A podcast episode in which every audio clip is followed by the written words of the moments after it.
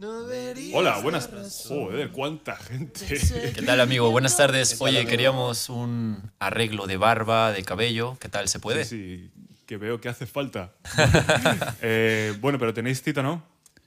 Sí, tenemos. Vale, por favor, decidme un nombre.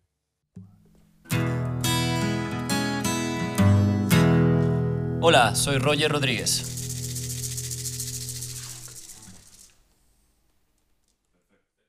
Bueno, bienvenidos, bienvenidas, barbudos, barbudas, todos ellos, todas ellas, a una nueva sesión de las Barber Session. Hoy en el podcast traemos a gente muy interesante con mucho, mucho mundo. Estos son internacionales, señoras y señores. Aquí tenemos a señor Roger y los Rogeritos. Por favor, decid vuestros nombres ante el micrófono.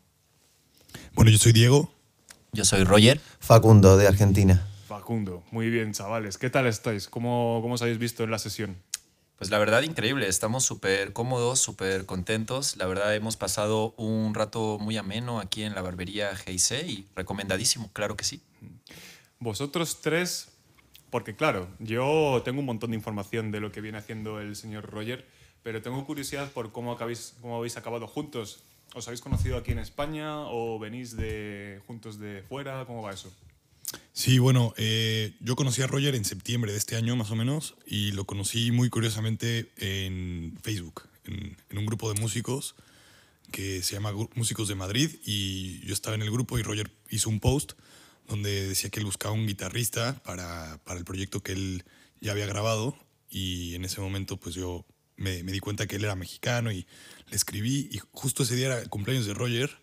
Me dijo, vente a mi casa, fui a su casa, nos tomamos unas cervezas y nos, nos llevamos bien y desde ahí eh, pues hemos estado tocando juntos, nos hemos juntado para, para eventos y pues así fue como lo conocí yo.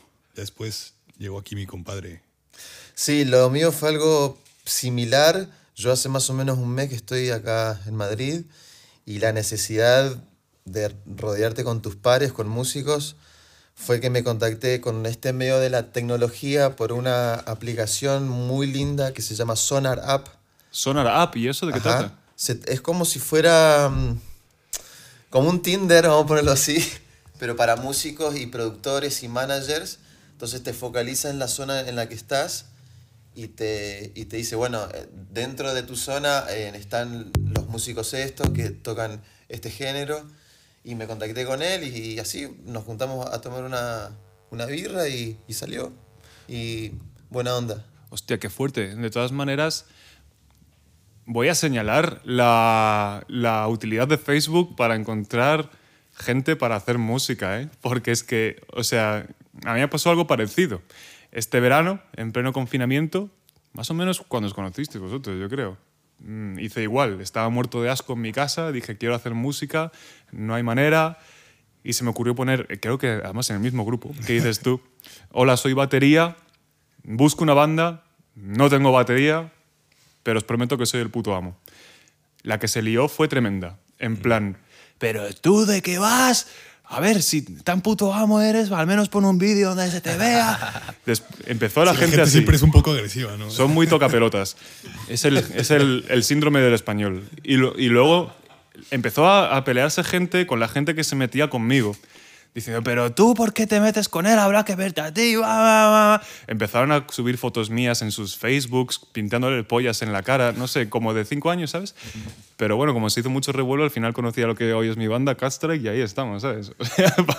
Para que veas lo que es el fucking Facebook, tío. Lo que tuvo que pasar para que llegaras a las personas correctas. Ahí está, ahí está. Así que señalo gracias a Facebook por esa gran labor social que tiene.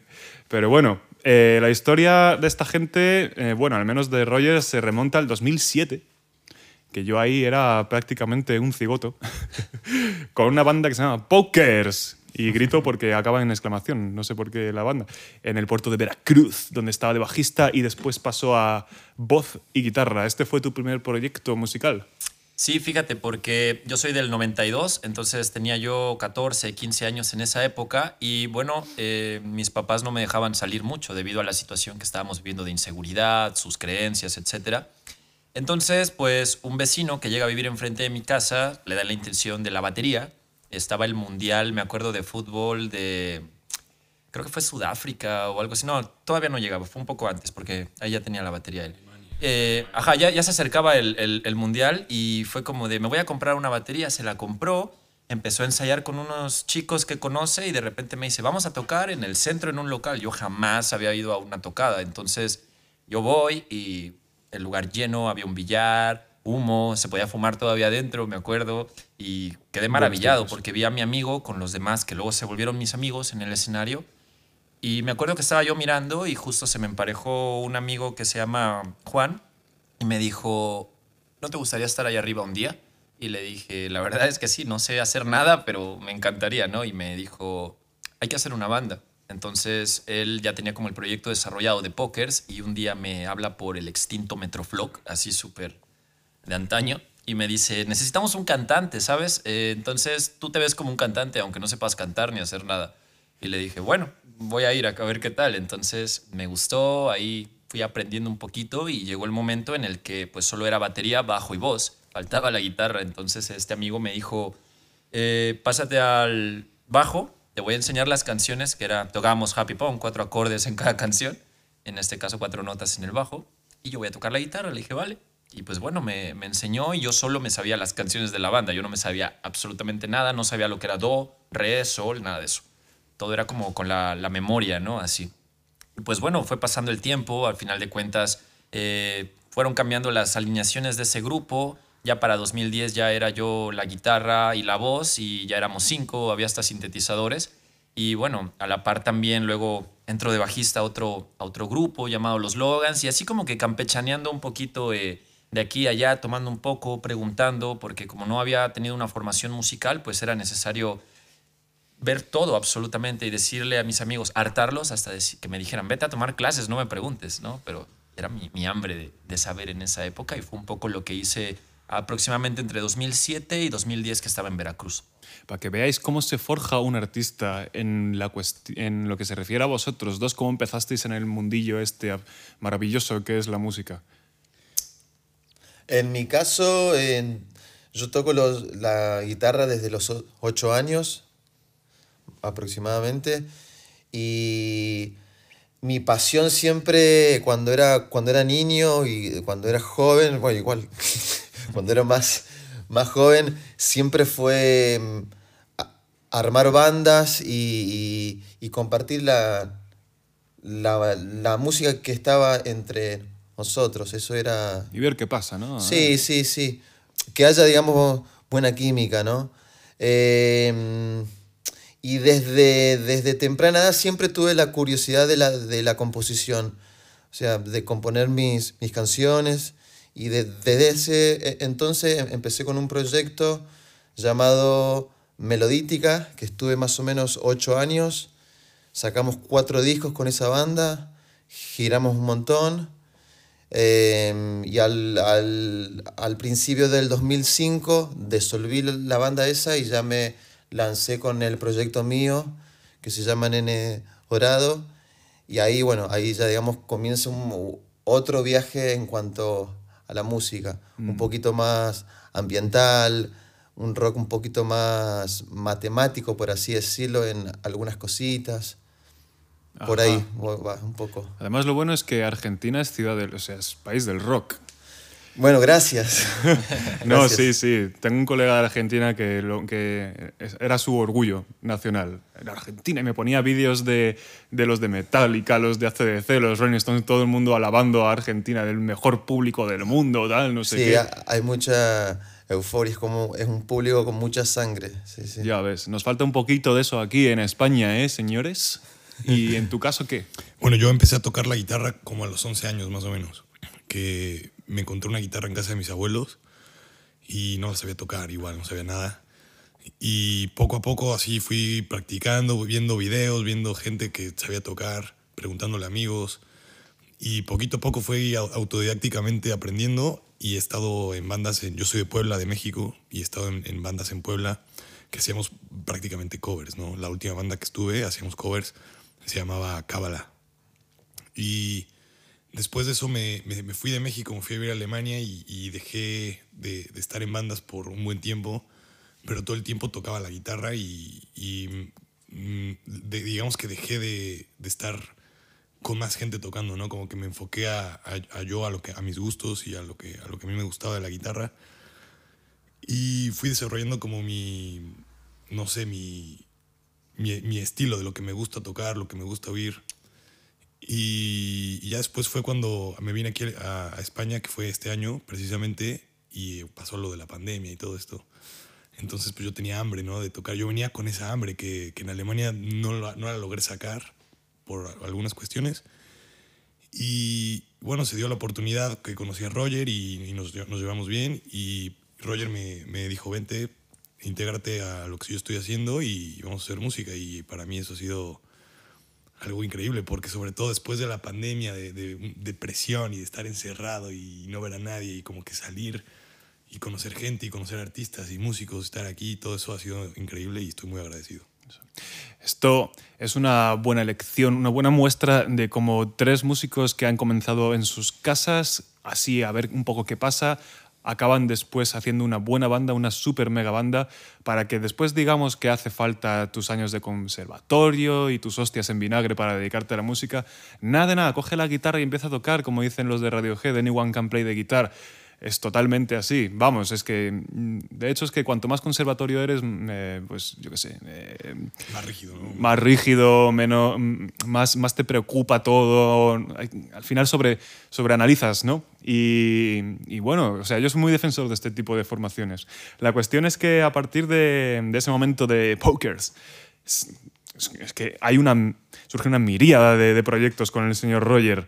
Y bueno, por el mencionado Logans, después em, intenta tengo entendido que intentas en 2012 lanzarte como solista. No sé qué pasó ahí porque, bueno, lanzaste un primer álbum, ¿cierto?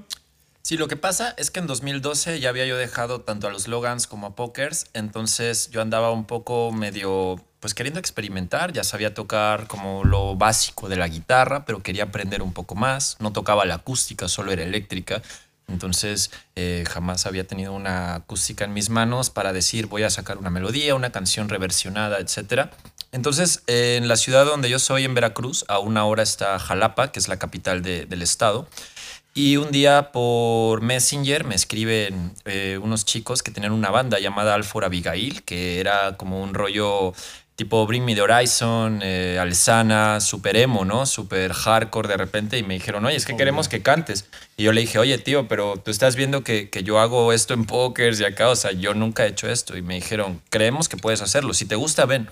Entonces, como un loco. pues agarré y compré un boleto de camión y que está a una hora, ¿no? Entonces 100 kilómetros fui y a pesar de que yo soy de una ciudad de playa, tú llegas a esa ciudad y es montaña, es totalmente lluvia, frío y bueno, esos chicos tenían un, estudio y grabamos un disco incluso, o sea, nos acoplamos muy bien, les gustó y había otro vocalista que se llamaba Dan que él hacía como, como los guturales, los screams, todo eso, y los otros dos hermanos, eh, Kevin y, y Juan, hacían como que las, las guitarras y todo el rollo.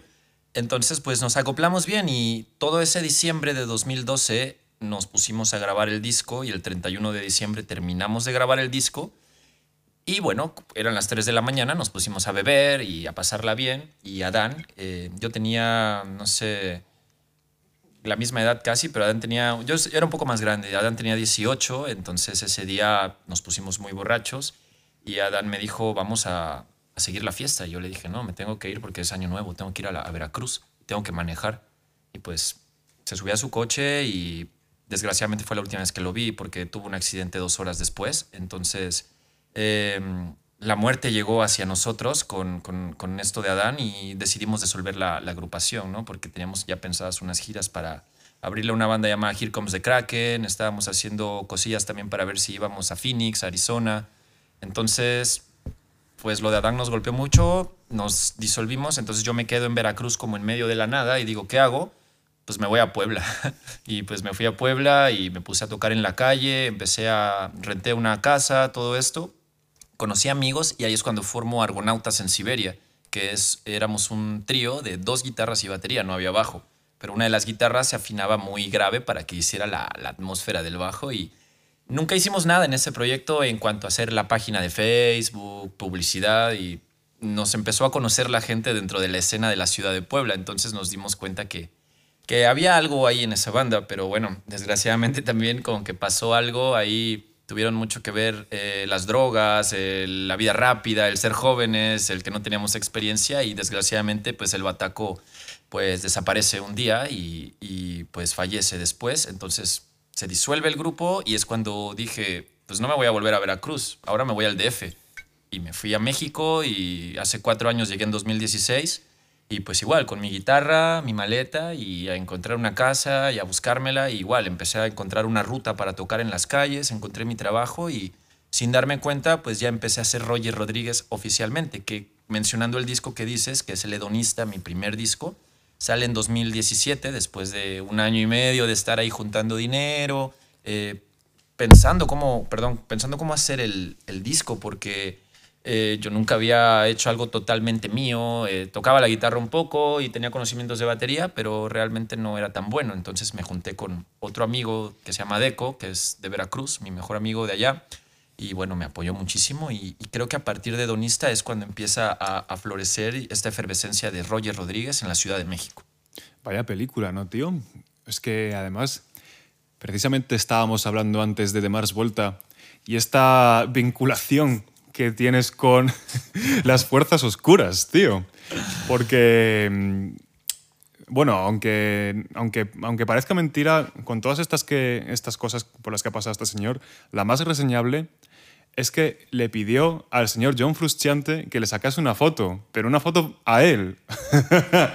cuéntanos, un- cuéntanos esa anécdota, Pues nada, que me gustó muy, mucho. fue muy divertido porque yo estaba tocando en la colonia Condesa, que es una colonia muy popular ahí en la Ciudad de México, y pues iba yo con, con Pepe, el baterista de Orgonautas en Siberia, que, que descansa en paz hoy en día.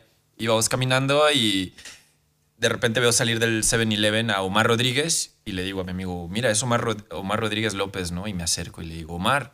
Me dice, ¿qué tal? ¿Cómo estás? ¿no? Y le digo, oye, ¿me puedo tomar una foto contigo? Es que te admiro mucho, ¿no? Por eh, The Driving, eh, de Mars Volta. Me dijo, sí, sí. Entonces yo le pido a su acompañante que me tome una foto con él. Y pues yo no lo conocí, iba totalmente rapado. Y al final del día veo en Instagram más tarde las historias de Omar. Y resulta que este señor pelón era John Fruciante. Y yo le había pedido que me tomara una foto y ni siquiera lo he reconocido. Vaya máquina, señor. Bueno, seguro que se llevó un buen recuerdo el señor Frusciante, al menos. Al menos me regaló una sonrisa muy, muy improvisada y sincera. Toda esta historia concluye cuando llegamos por fin a Madrid, donde nos encontramos ahora tan felizmente y sacamos el segundo álbum frente a mí. Fue toda una, una aventura porque pues ya llevaba yo un rato en, el- en la Ciudad de México, tocando en los principales foros de la ciudad, haciendo colectivos con muchos artistas, eh, participando incluso en un festival llamado La Semana de las Juventudes, que se hace ahí en el Zócalo de la Ciudad de México.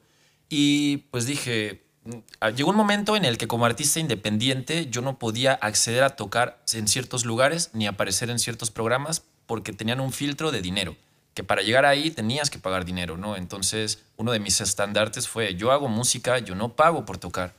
Si quieren pagar algo o dejar una cooperación en el sombrero, adelante, pero en mi caso y en mi criterio no me dejaba, no me permitía pagar por, por subirme a un Vive Latino o por tocar en un foro principal.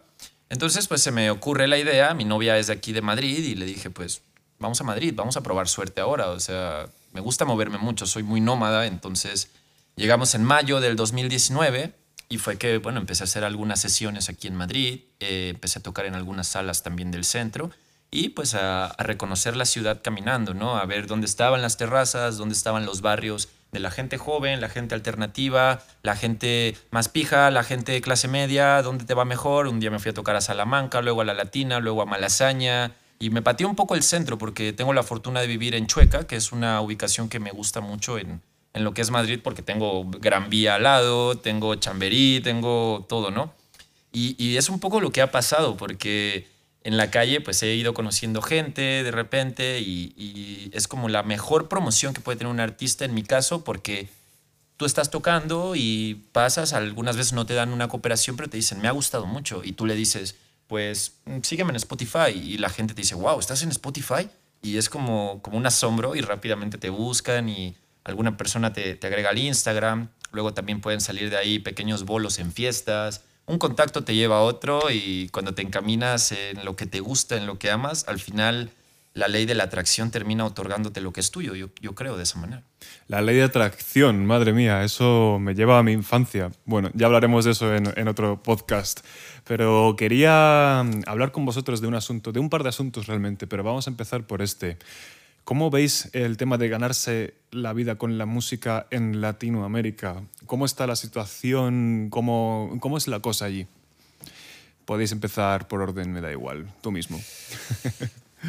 Yo lo veo, o sea, a ver, en, en particularmente en México, yo estuve hace, el año pasado estuve en México unos tres meses de gira con el proyecto este y quedé maravillado. O sea, es un país que realmente a mí me, me, me, me volvió loco en cuanto a la ruta que, que hay también.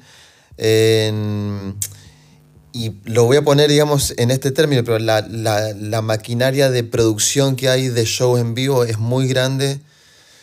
Eh, pero bueno, el camino es largo y la gota es muy gorda para cuanto, si vamos a, hablar de vivir de la música, de- 100%. del show, ¿no? Es largo, o sea, hay que pagar, por lo menos hay que hacer una ruta de unos 10 años se- seguro. Pero, pero sí, hay, hay grandes músicos de, de- los cuales amo y, me, y, y- y los sigo siempre. Em, pero tanto como Chile o en Perú, Argentina mismo, ni hablar, en México, o Ni sea, hablar. hay, hay una gran camada de, música muy rica en eso. Interesante. ¿Vosotros qué pensáis?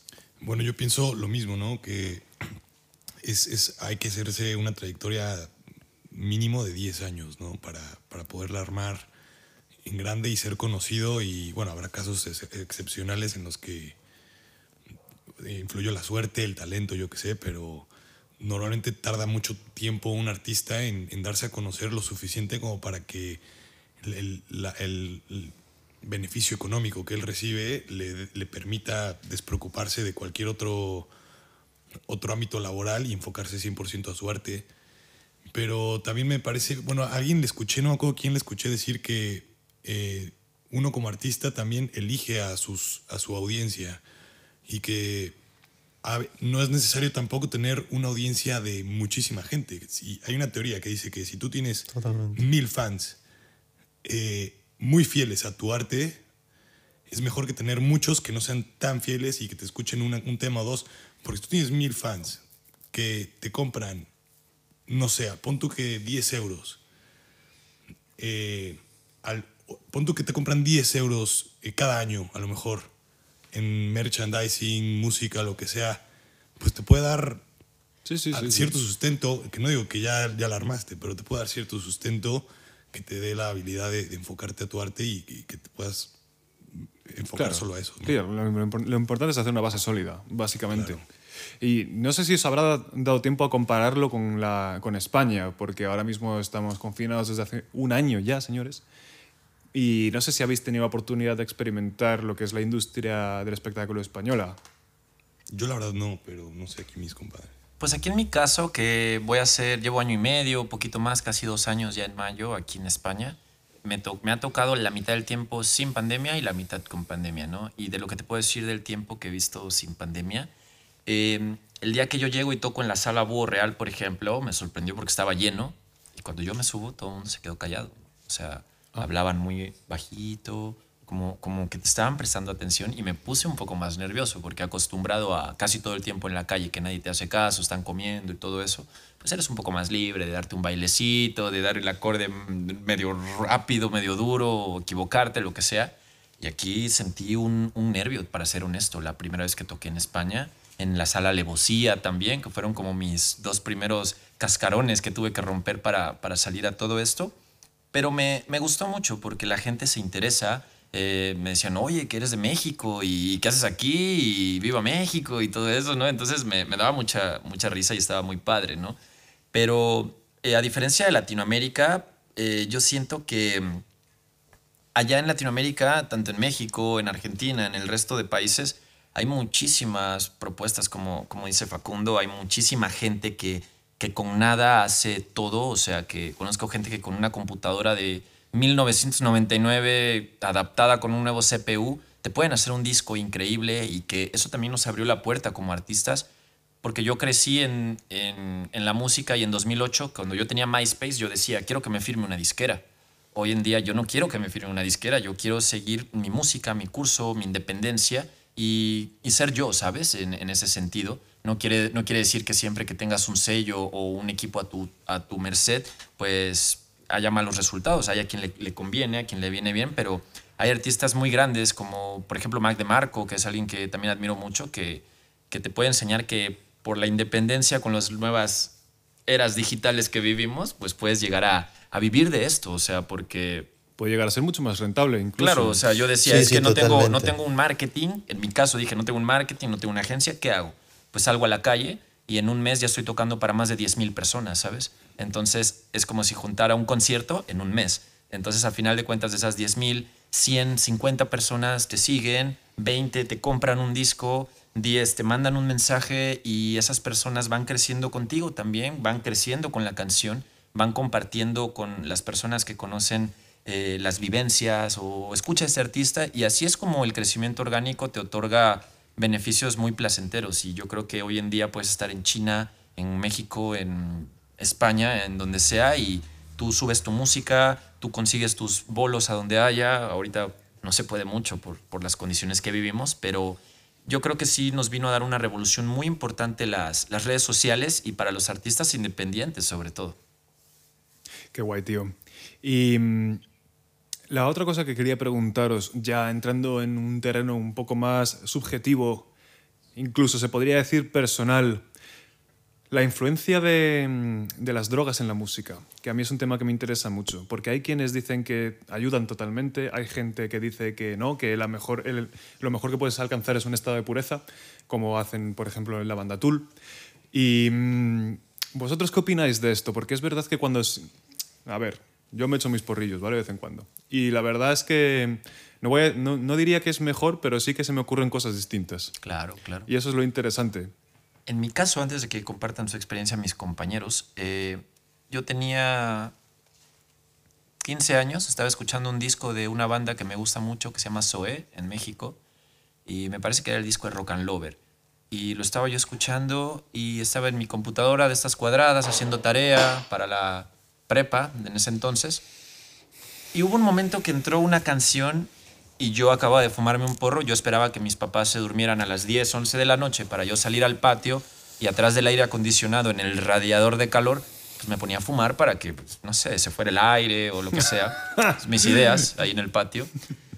Y entré, me puse a hacer tarea, escucho la canción y un momento llega el solo, llega el momento cumbre y recuerdo que aprendí a distinguir en ese momento lo que era el bajo la batería, los sintetizadores, los medios, los graves, los agudos. Fue, un choque que me dio en ese momento la realidad y, me dije enfrente de la computadora, creo que acabo de entender la música.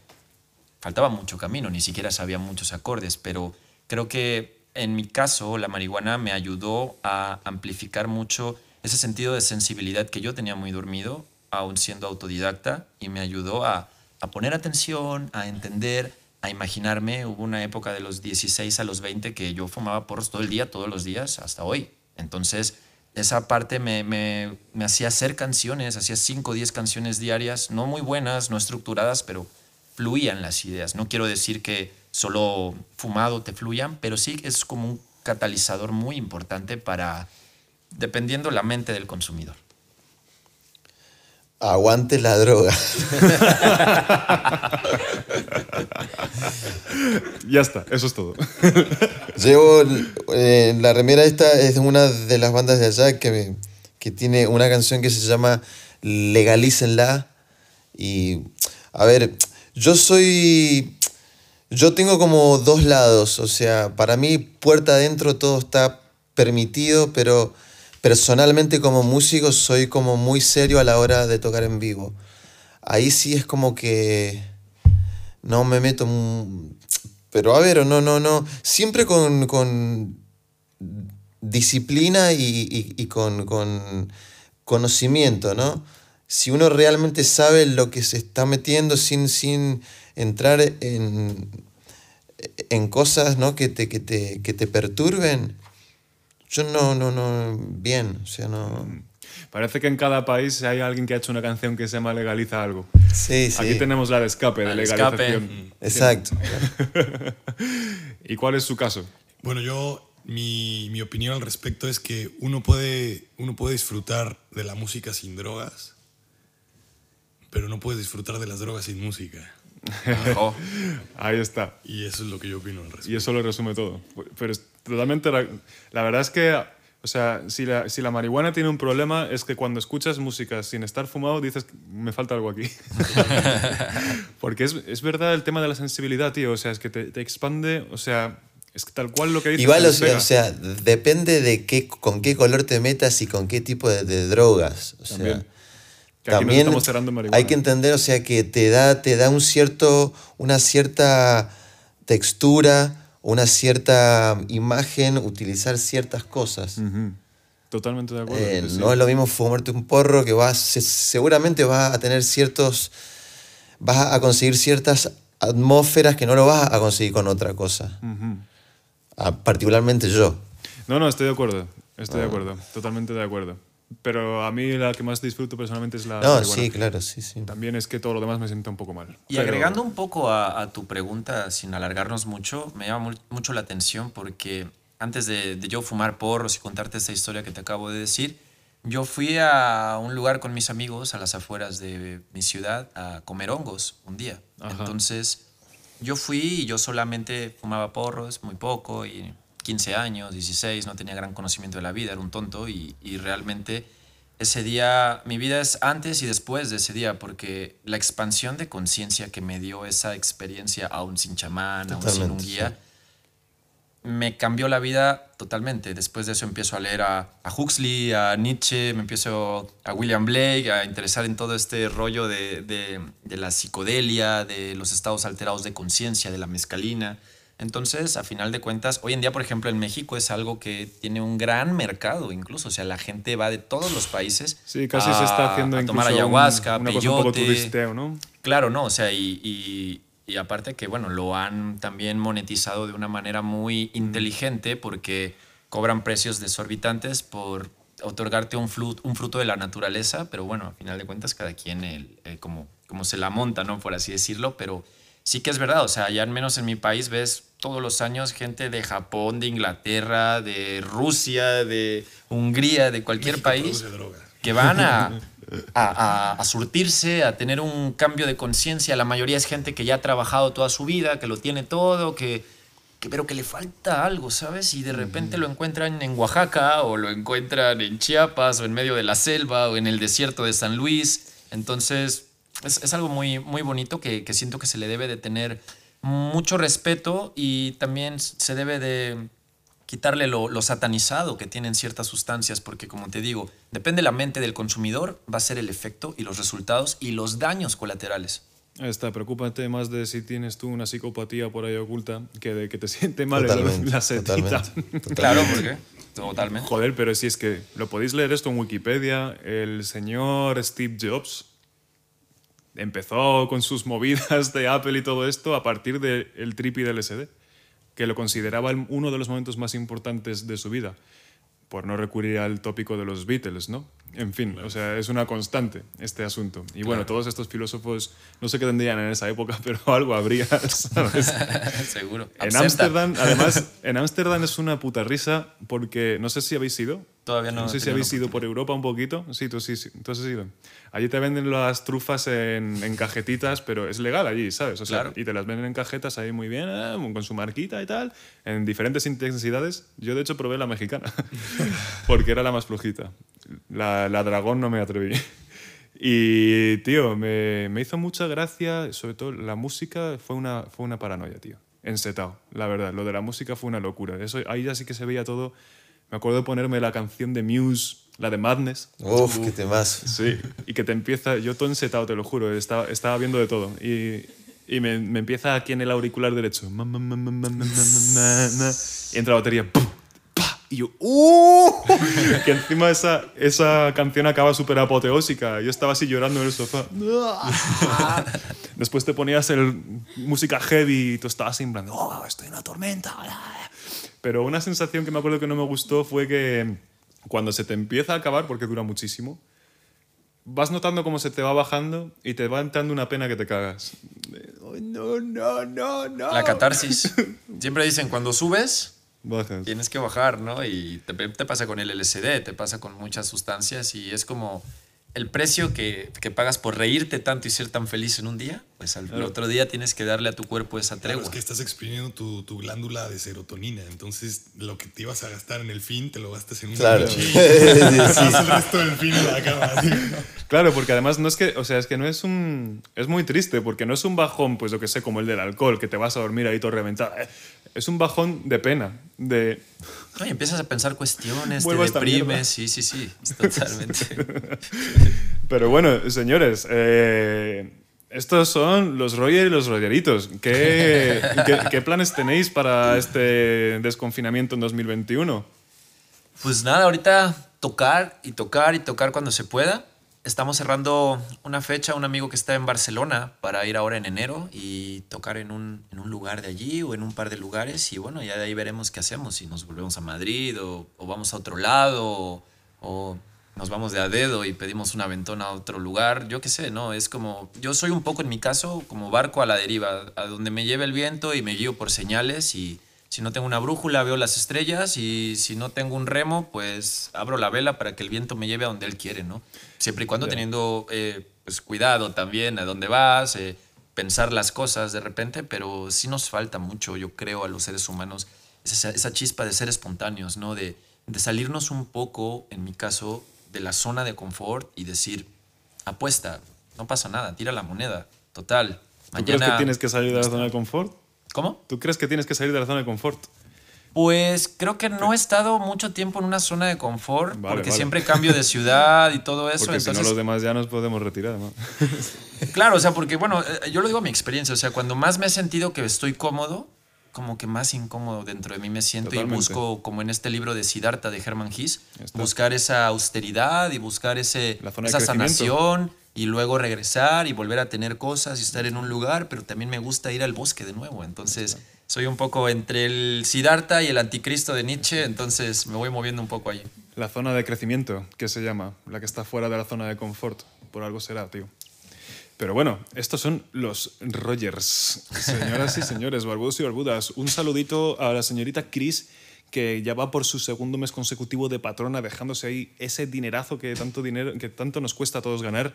Y al otro señor, al señor Dani, que aún, esperamos que te pronuncies en algún momento y que nos digas de dónde has salido, macho, porque estamos con toda la intriga. ¿eh? Y señores, un placer. Hemos hablado de Satán, Gracias, de, brother. de la muerte, de la vida, de la música. Hasta de puta madre. Qué rico, más pláticas así, por favor. Claro que sí. Cuando Muchas queráis. gracias, hermano. Pues aquí tenéis vuestra barbería para arreglaros lo que queráis. Ya tenemos nuestro lugar de confianza. Muchísimas gracias. Nos vemos en la siguiente, señoras, señores, barbudos, barbudas. Un saludo muy grande. Chaito.